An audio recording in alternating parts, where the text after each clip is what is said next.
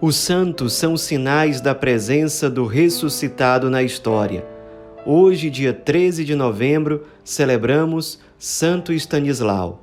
Nosso santo de hoje nasceu na Polônia no ano de 1550, em uma família nobre muito poderosa chamada família dos Kotska. Sua mãe era muito piedosa, católica, deu a ele uma educação na fé muito profunda, muito madura, e de fato, do lado da mãe, ele recebeu uma profunda e verdadeira educação cristã. Já o pai não era um homem muito virtuoso, ele era muito ambicioso, muito apegado aos bens materiais, ao poder e sonhava o mesmo futuro para o filho. Com 14 anos de idade, Stanislau foi enviado para Viena para fazer os seus estudos superiores, seu irmão, chamado Paulo, já estudava lá, então, depois do tempo de férias, ele foi para Viena junto com seu irmão, que já estudava lá. E lá eles passaram a estudar, seu irmão continuou e ele começou a estudar no colégio dos jesuítas. Só que pouco tempo depois, o imperador Maximiliano mandou fechar o colégio. Era uma época que era próxima da reforma protestante, então em vários lugares da Europa havia várias restrições aos católicos e isso acabou chegando ali na Polônia. O colégio jesuíta então foi fechado e Stanislau, junto com o irmão e vários outros estudantes, foram morar no castelo do príncipe luterano chamado Kimberger. E lá ele passou a ser muito perseguido, muito vítima de piada, porque os jovens, na sua grande maioria, eram protestantes e zombavam da fé católica de Stanislau.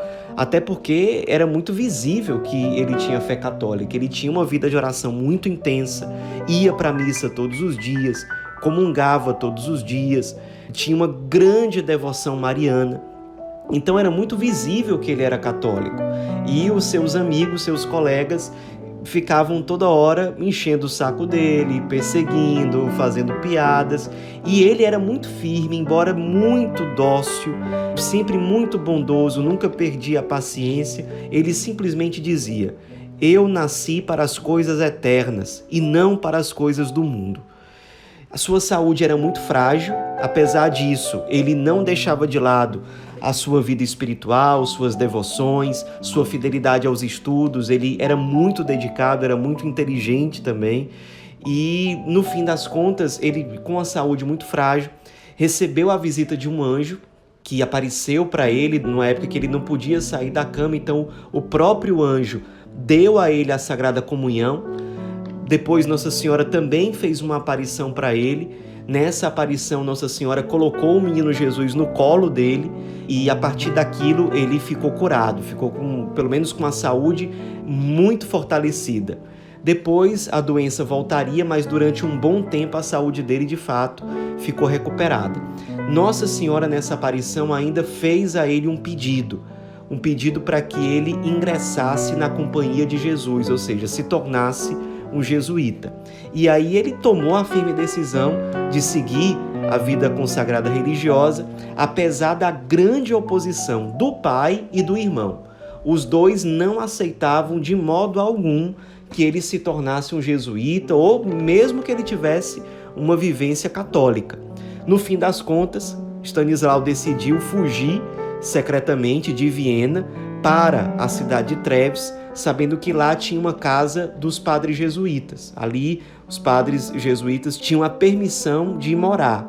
Então, ele fez, no fim das contas, uma viagem a pé, uma viagem de 700 quilômetros, até a casa dos jesuítas em Treves. Olha a fidelidade, o desejo de corresponder à vocação que Santo Stanislau tinha.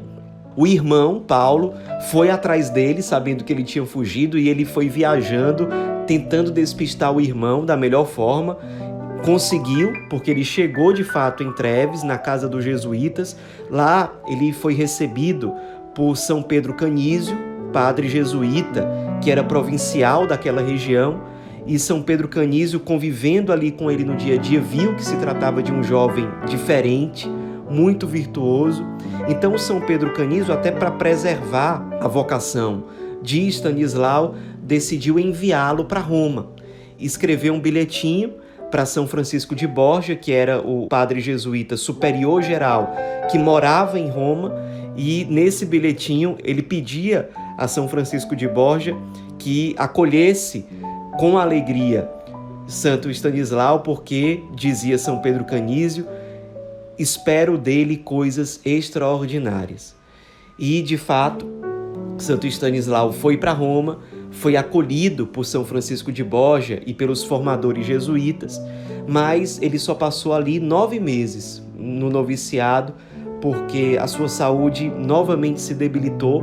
É como se fosse o acabamento final da santidade que ele precisava ainda alcançar nesse mundo antes de chegar à glória de Deus. E ali ele teve uma vida exemplar nas virtudes, na vida de oração, na vivência da espiritualidade jesuíta, sendo totalmente obediente e dócil ao seu processo formativo. Nossa Senhora apareceu para ele novamente, revelou que ele iria morrer e ele fez um pedido a Nossa Senhora. Pediu para que ele tivesse a graça de morrer no mesmo dia da Assunção da Virgem Maria, ou seja, o dia 15 de agosto. No dia 10 de agosto, ele passou a ter uma febre misteriosa, assim, de uma hora para outra, e a saúde dele ficou ainda mais debilitada. No fim das contas, ele, nos últimos dias, ele pediu o viático, recebeu ali os últimos sacramentos e morreu santamente no dia da Assunção, no dia 15 de agosto de 1568. Depois foi canonizado pelo Papa Bento XIII no dia 13 de novembro de 1726.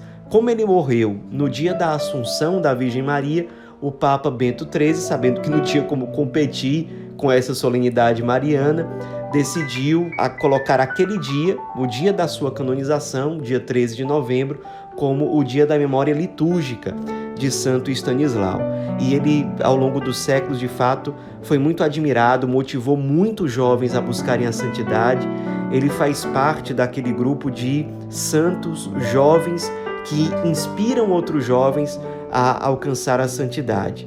Muitas pessoas testemunham graças, milagres recebidos pela visita ao túmulo de Santo Stanislau ou porque simplesmente recorreram à sua intercessão.